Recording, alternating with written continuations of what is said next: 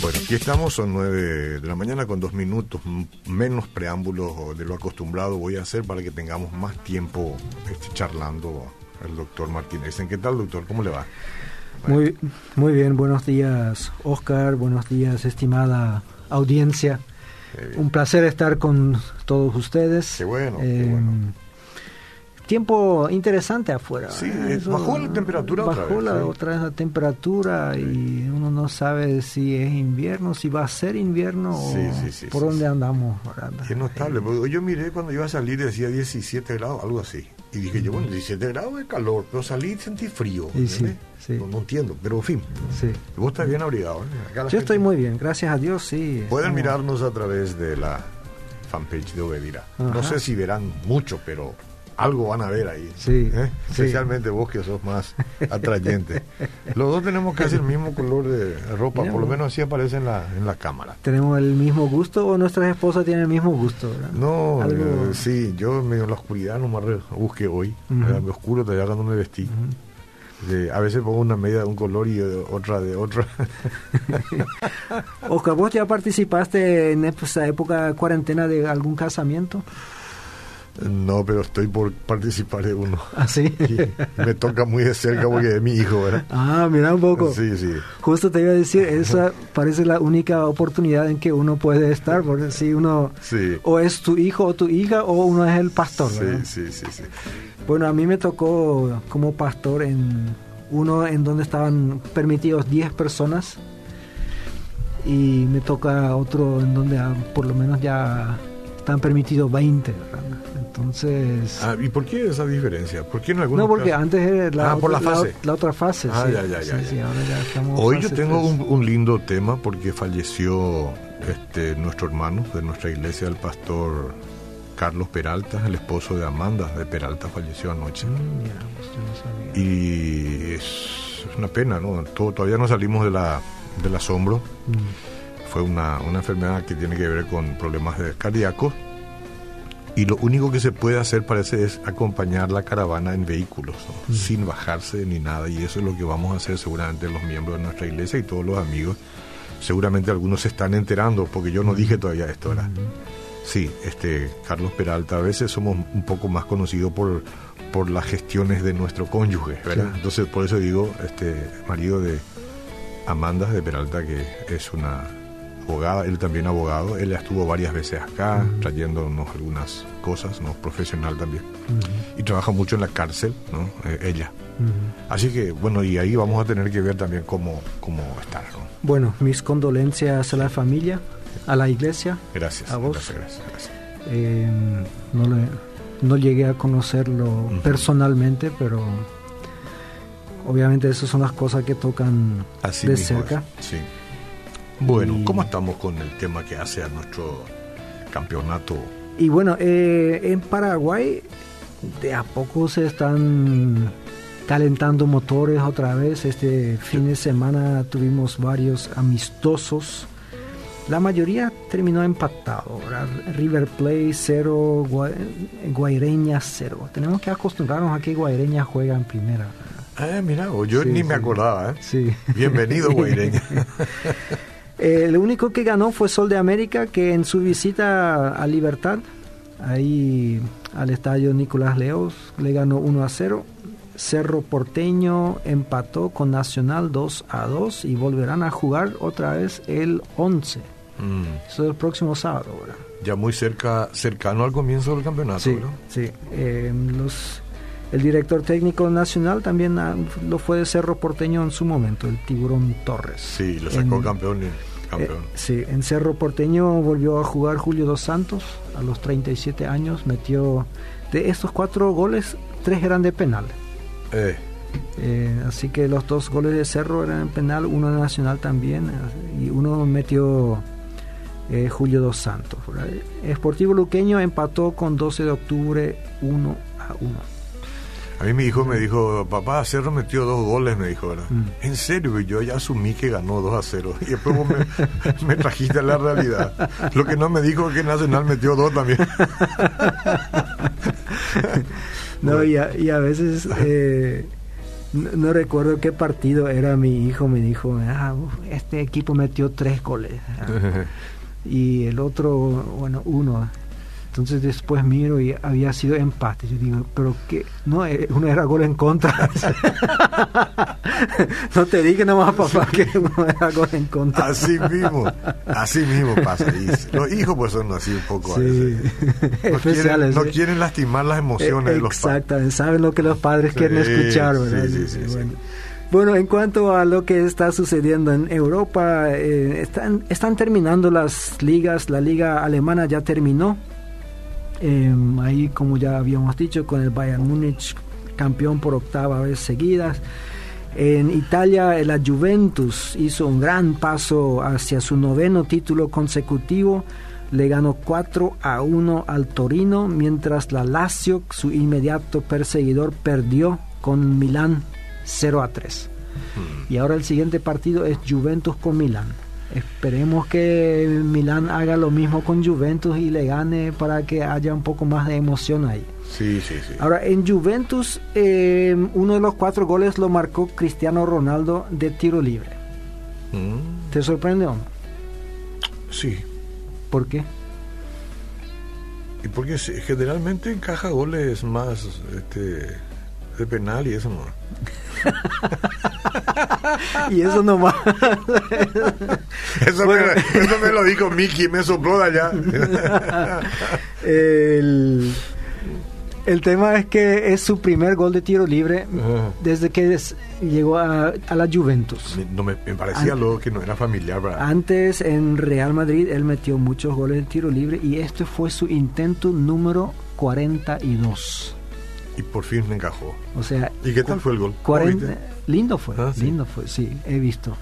Y el, hasta el director técnico eh, Sarri dijo que yo no pensé que era gran cosa para él, pero cuando él salió dijo, por fin. Entonces, bueno, si vos erras 41 y eh. metes el 42, bueno, yo tengo que admitir que tampoco metía todos los tiros libres. Oh, pero metía algunos, lo más importante, cuando tenías que salvar a tu equipo, ¿eh? como Messi. pero bueno, eh, mira, eh, estuve pensando, estos jugadores no tienen cura, o nosotros no tenemos cura, porque una vez que, que llegan a este nivel, todos nosotros esperamos que sigan a este nivel mm. por el resto de sus vidas. Ahora, Cristiano Ronaldo logró algo que en 60 años no se lograba en Juventus. 60 años. Hmm. Meter 25 goles en una temporada. O sea, ah, ese fue su gol número 25 y eso hace 60 años eh, fue la última vez que alguien lo consiguió. Mientras tanto estaban jugando ahí Andrea Pirlo, estaba el francés Michel Platini y toda esa gente que conocemos, que ni uno de ellos logró meter esa cantidad de goles. y le traen a un casi iba a decir viejo jugador portugués ah. y lo hace a los 35 años. Imagínate. Pero hay, que, hay que descontar todo lo que son penales. esos, son, esos son medio goles. Eh, después de 30 partidos, la Juventus eh, lidera con 75 puntos. Faltan 8 partidos. ¿8 partidos todavía faltan? Sí, 38 partidos tiene el campeonato italiano. Creo que tiene en España faltan menos, ¿eh? En España faltan cuatro. Cuatro, sí. sí. Em, bueno, creo, estoy casi seguro, ¿verdad? Y, ah, o sea, hay una diferencia ya de siete puntos entre la Juventus y Lazio, lo que cuando después de la pandemia que se reinauguró el torneo era un solo puntito, pero ahí estamos. En España se cumplió tu profecía del, del lunes pasado, ganó Barcelona 4 a 1 de visitante al Villarreal y Real Madrid también, le ganó de visitante al Athletic de Bilbao. Entonces el Real Madrid está con 77 puntos, 4 por encima del Barcelona. Ya no le para más, no lo para más. Difícil, difícil, sí, sí. Y en eh, Inglaterra, como ya dijimos, el Liverpool salió campeón, pero festejó con una victoria ante el Aston Villa 2 a 0 el Manchester City volvió a perder, o sea, ya no tiene motivación. Entonces volvió a perder con el Southampton, que no es un equipo tan grande. El Newcastle, donde juega nuestro compatriota Miguel Almirón, le empató al West Ham 2 a 2 con gol de Miguel Almirón a los 17 minutos. Qué bueno. Sí, estamos felices con él, ¿verdad? Un jugador, me gusta verle jugar a Miguel Almirón. Sí, sí. Es un tipo humilde, como todos los cerristas. Como un avestruz corre, 60 kilómetros por hora. Impresionante, mm. sí. Hoy el tema que vamos a tratar es qué hacemos en el valle. En el valle, de sombra, de sombra. Sí, sí. Mm. Hay muchas personas que en cierto momento de su vida se encuentran en un valle. Algunos, o sea, hay de todos, los valles vienen de todas formas y de todos los tamaños y de todos los colores. Algunos ahora están en el valle porque perdieron su trabajo en la pandemia, en la cuarentena, no encuentran otro en este momento y es un momento difícil. Otros están con una enfermedad, otros están muy endeudados, eh, sea lo que fuese, ¿verdad? Hay, algunos están de luto. Eh, algunos están de luto, sí. Y hay un mito entre los cristianos especialmente.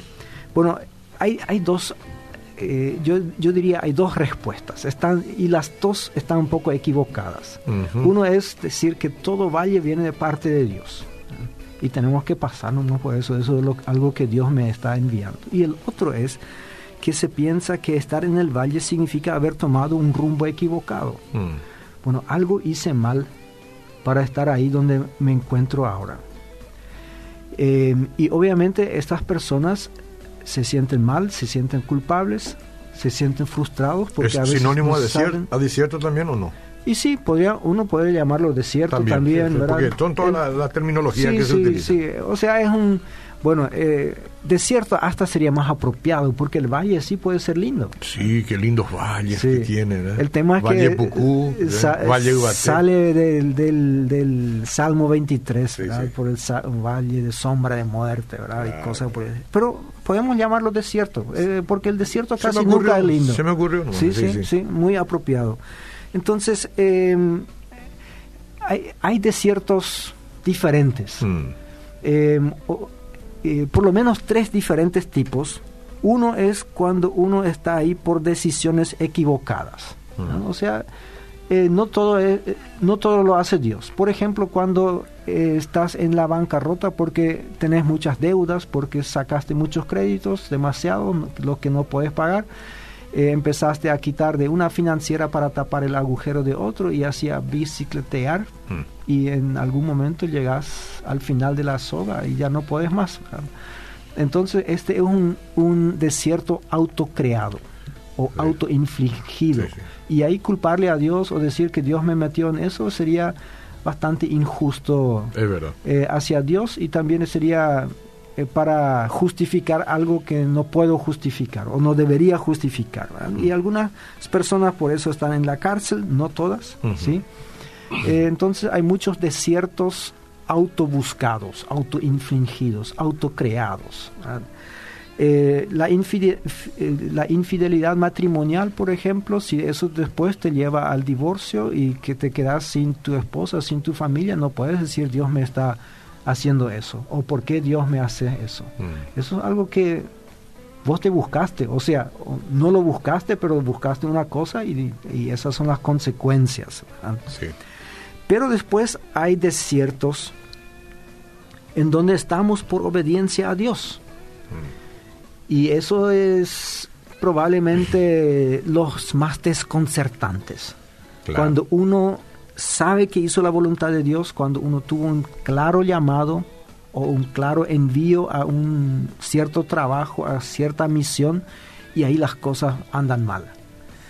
Y eh, ahí nosotros le tenemos a una, como, como lo dijo un pastor, el, la, el desierto, voy a usar terminología, llegó inmediatamente después de dar un paso de obediencia y como resultado de él. O sea, él aceptó un pastorado en cierto lugar y las cosas eran desastres. Ardieron las papas. ¿eh? Y, pero él había pedido a Dios todas las señales por haber y todo Dios encaminó de tal manera. Así que él estaba muy seguro que Dios le llevó ahí. Pero dice, fue como si Dios nos hubiera pedido que diéramos un paso adelante y luego nos hubiera reprimido bruscamente por hacerlo. Okay. Y yo creo que muchas personas han vivido eso. quizás no muchas, pero un buen número de cristianos, que misioneros, pastores, otras personas que hacen un paso de fe y después las cosas no son como ellos pensaban que iban a ser y, y, ahí uno no sabe si tiene que salir de eso, renunciar a este trabajo, salirse lo antes posible. Uno no sabe si uno se equivocó al escuchar la voz de Dios eh. O si uno se pensaba nomás que escuchó la voz de Dios. ¿Cuánto de sentido común hay que usar en ese yo escuché la voz de Dios? Mira, disculpame que te ponga esta, porque el sentido común también tiene parte, porque eh, muchas veces eh, la gente cree que ese es el camino, ¿verdad? Sí. Pero nos damos cuenta de que las condiciones no están dadas luego, ¿verdad? Y si te tiras nomás por tirarte, este, el resultado que vas a tener, o sea, discúlpame, pero corregime vos si querés, ¿verdad? No, yo creo que tienes mucha razón, mucha razón. Eh, ya confesé una vez acá de que al hacer mi primer año sabático me fui a la quiebra, así que no es no es novedad. Contamos. Ahora, ah, no, ya contaste, ya, yo, pensé que iba a relatarlo. No, ¿Es un pecado, es una desobediencia tomar un año sabático? No, no lo es. Es mm. algo bíblico. ¿Sí? O sea, del Antiguo Testamento. Con eso yo estoy diciendo, no es una obligación para los cristianos hoy en día. Mm. Pero obviamente, así como el domingo es el día de reposo y es una buena idea guardar el día de reposo, aunque a nadie le vamos a apedrear hoy en día por no hacerlo, ¿verdad? Pero así también los principios del Antiguo Testamento son buenos principios, aunque no son mandamientos para hoy en día. Entonces, yo estaba muy seguro y aparte de eso, Dios me había dado todas las cosas que yo le había pedido, todas las señales. Yo estaba muy seguro que Dios estaba en eso. Yo no quise distraer esta, este programa hoy por esta experiencia porque quedó hace 10 años. y Yo he aprendido mucho de eso. Yo hoy en día creo que sé lo que Dios me quiso enseñar. Te pongo solamente como un ejemplo, como un ejemplo cuando uno sabe que está, es obediente. Ahora, eh, yo sé que fui obediente porque eso es algo objetivo porque está en la Biblia. Ahora, a lo que vos te refieres es que estas personas que dicen, Dios me dijo, yo escuché, yo tuve la impresión, sentí de parte de Dios, ¿verdad? Correcto. Donde hay mucha subjetividad. Sí, sí, sí, sí, sí, Y a veces se toman eh, decisiones muy poco inteligentes, para no decir otra cosa, ¿sí? Sí y nosotros realmente nos preguntamos, pero ¿este escuchó la voz de Dios o qué habrá escuchado? Eh, una persona que tiene familia y renuncia a su trabajo y de repente dice voy a vivir por fe, el Señor me va, bueno. Parece eh, lindo y muy romántico todo, ¿verdad? Pero es, es la realidad. Sí, eh, por eso uno tiene que estar bien, bien seguro de que es palabra de Dios cuando yo le pregunto a las personas, ¿cómo escuchaste la voz de Dios? Mm. ¿Cómo Dios te dijo? Y si ahí yo descubro de que, bueno, una mañana abrió su Biblia y puso el dedo ahí y, decía, qué sé yo, ¿verdad? haz eso. Haz eso, mm. otra mujer, y por eso dejó a su esposa para irse con otra, ¿verdad? No, entonces obviamente no, es palabra de Dios. Bueno, dicho sea paso, Dios nunca te va a mandar a dejar tu esposa e irte con otra cosa que ya está prohibida pero, pero, no te creas, el Dios no pero mucha gente, yo he conocido gente que me dijo, a mí me dijo el Señor que este va a ser para mi esposo está casado el tipo. Mm. Pero la mujer le decía que ese iba a ser su mm. esposo. Yo no sé si el Señor le dijo que va a morir, la esposa, que espere, yo no, no entiendo, ¿verdad? Pero me parecen tan raros. Sí. Sí, es, raro. Pero ahí en, esta, en este grupo nosotros le podemos mencionar a José, por ejemplo, que por hacer lo correcto, de repente se encontraba en la cárcel.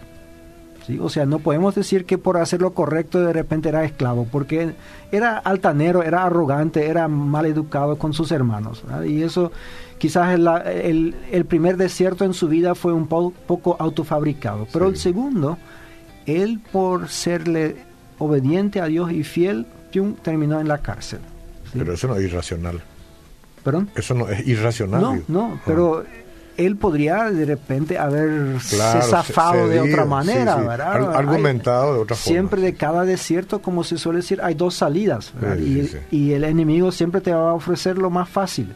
Siempre te va a ofrecer un, atajo ahí. Eh, está Jeremías, de repente él se encuentra en una cisterna con lodo adentro, que, hundiéndose, ¿verdad? ¿Por qué? Mm. Porque le dijo al rey lo que Dios le mandó que le diga. Por eso fue la consecuencia. En la época del profeta Elías, mientras él estaba ahí viviendo en la casa ajena de una mujer de otro país, había 100 profetas todavía en Israel que tenían que esconderse en cuevas.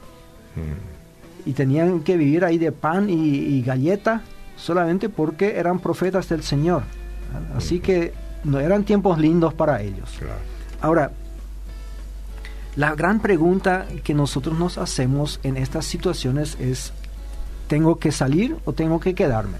Hmm. Ahí donde tenemos la opción. Si tienes una enfermedad no hay muchas opciones porque no puedes salirte así nomás, pero si es un trabajo, si es eh, una situación en donde uno se encuentra de repente, digamos que, bueno, yo sé que eso jamás va a ocurrir, pero que en Obedira de repente encuentras que la situación es densa, y mm. dice, bueno, tengo que salir o tengo que quedarme. Ahí depende mucho qué es lo que Dios te dijo. Si Dios fue quien te trajo acá o si fue, no sé, la sugerencia de alguien o las ansias de, la fama o, el, mucho dinero que yo sé que no ganas aquí, ¿verdad? Eh, bueno, y, ahí nosotros tenemos los famosos amigos que nos vienen y nos dicen cuál es la voluntad de Dios para ah, nosotros. Correcto. E interesantemente la mayoría de los amigos te dicen que Dios no quiere que sufras. Exacto. Eh, o sea, la premisa, y yo creo que es equivocada de mucha gente, es que un valle prolongado no puede formar parte de un plan de Dios a largo plazo. La guía de Dios siempre nos conduce a la cumbre de la montaña. Si te va bien, entonces es el plan de Dios. Mm. Si te va mal, te equivocaste ahí. Y, y eso, decir eso es ignorar la larga historia de los tratos de Dios con su pueblo y las claras enseñanzas de las escrituras. Porque en la Biblia leemos otra cosa. ¿sí? En, este mito de que Dios siempre nos lleva hacia lo más lindo y cualquier problema, dificultad en la vida significa que nos hemos equivocado ahí, excusa y hasta alienta las decisiones centradas en uno mismo con el fin de eludir el sufrimiento tan pronto como sea posible. O sea, nosotros pensamos que todo sufrimiento es malo para nosotros. Sin embargo, como dijo John Maxwell en cierta ocasión, em, para vivir un milagro se necesita un problema antes. Entonces, si nosotros nos zafamos o tratamos de evitar cualquier problema, probablemente no vamos a ver un milagro de Dios. Y ahí eh, viene a mente eh, este momento del, del, pueblo de Israel frente al Mar Rojo, detrás de ellos el faraón y todo eso. O sea, era una situación muy mala, ¿no? No sé si llamarlo desierto o valle o, espada y la pared o lo que este, sea. Todo junto, era, todo junto, todo junto. Y pero este fue el momento que ellos a partir de ahí siempre podían decirle a, sus hijos, a sus nietos, a sus bisnietos, yo estuve ahí cuando Dios abrió el mar y nosotros caminamos, cruzamos por tierra seca y después los egipcios se hundieron. Hasta hoy en día cantamos canciones de esta. Jamás nadie podía imaginarse echó a la mar. el farro del faraón. Ah. Ahora, también me doy cuenta que a veces nosotros le animamos mucho a gente que, está en un valle, decimos fuerza, el Señor está contigo, pero la mm. perspectiva cambia cuando nosotros estamos en, el, en, la misma situación. Decime a mí que yo tengo que vivir circunstancias, tengo que vivir circunstancias a veces no puede ser, yo no puedo estar en este valle tan amargo, ¿verdad? Así es. Si yo soy uno que tengo que expedir agua dulce, pues. Así, así. No agua salada. Entonces yo creo que cuando nosotros estamos en el desierto, vamos a eso, tenemos que hacernos tres preguntas. En primer lugar, ¿por qué estoy aquí? ¿Estoy aquí por culpa propia? Porque Dios lo hizo así o simplemente porque hay una cantidad de desiertos que simplemente suceden. Eh, Job, por ejemplo, no sabía por qué estaba ahí donde estaba de repente. Él no sabía lo que estaba sucediendo ahí en otras esferas. Em, él no había hecho nada malo, no, em, tampoco había escuchado la voz de Dios para que tenga que hacer tal o cual cosa, ¿verdad? Simplemente sucedió. Y así hoy en día hay muchas especialmente enfermedades que simplemente suceden. Nosotros no sabemos exactamente el por qué, pero ahí tenemos que preguntarnos por qué estoy aquí. Debemos preguntarnos cómo debería reaccionar en esta situación y qué puedo aprender de esto. Entonces siempre que el hacer lo correcto nos conduzca a un valle o nos mantenga en él o un desierto, podemos tener la seguridad de que estamos justamente donde Dios quiere que estemos aunque casi siempre desearíamos estar en otro lugar. Hmm, y ahí me viene a la mente Daniel en la fosa de los leones. Cuando él estaba ahí, bueno, otra vez una situación bastante no placentera. ¿Y quién le metió a él? ¿Su terquedad o la obediencia a Dios? Después de todo el decreto del rey, no es que prohibía totalmente la adoración a Dios, decía por 30 días. Entonces yo ya nos veo a nosotros los cristianos hoy en día como íbamos a transar. Bueno, Señor, 30 días y también puedo cerrar la ventana y por ahí nadie me ve. Ah, entonces, y seguramente nosotros pensamos y esperamos que Dios nos comprenda, porque estamos en una situación difícil. Pero está sucediendo ahora. Está sucediendo. Ahora está sucediendo. ¿Por qué alguien no abre un poco su culto y no, no convoca a 10.000 personas? Y, no, ese yo digo, pues, ¿a quién le vamos a, dar lugar? ¿A sentido común? O bueno, todo un tema, eh, yo es todo un tema. Lo que sí nosotros sabemos de que Daniel dijo, bueno, si ha llegado el momento, ha llegado el momento. Exacto. Abrió la ventana, como siempre, él dijo, hay ciertas cosas en mi vida que no son negociables. Y uno de esos es orarle a mi Señor tres veces al día con la ventana abierta hacia Jerusalén. Hmm, hmm. Eh, eso no, es, no, era un mandamiento de la Biblia. No, no, decía en la Biblia que tenías que orar tres veces al día. No, tampoco decía que tenías que hacerlo con ventana abierta. Tampoco decía que tenías que hacerlo hacia Jerusalén. Pero esa era su práctica. Y esto era, él dijo, no, esto yo no negocio. Y bueno, nosotros sabemos que la historia salió bien, ¿verdad? O sea, él salió vivo de la fosa de los leones.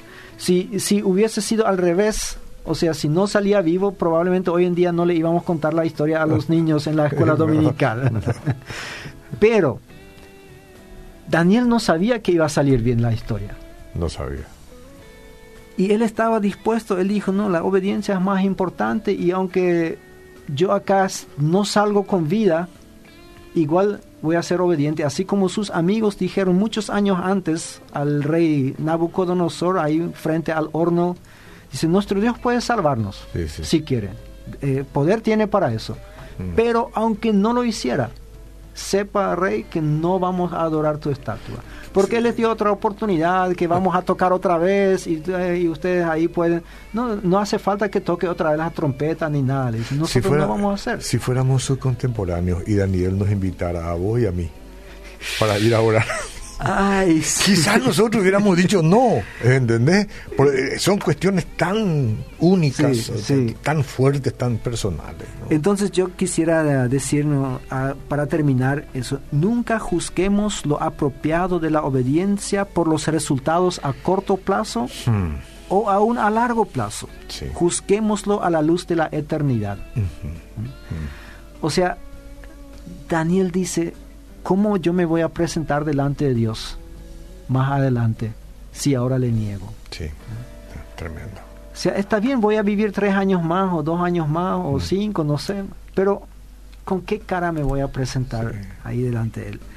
Entonces, eh, para terminar, quiero hacerlo con el versículo 4 del Salmo 23. Aunque ande en valle de sombra de muerte, no temeré mal alguno, porque tú estarás conmigo tu vara y tu callado me infundirán aliento. Si quiere volver a escuchar al doctor Martín Eisen, desde luego que queda todo esto en nuestra fanpage, lo pueden ver ahí, cómo es que le llaman podcasts, ¿verdad? Eh, y si quiere después volverlo a escuchar en directo el próximo lunes a las 9 de la mañana. Gracias, doctor Martín. Muchas gracias a usted. Seguimos en proyección.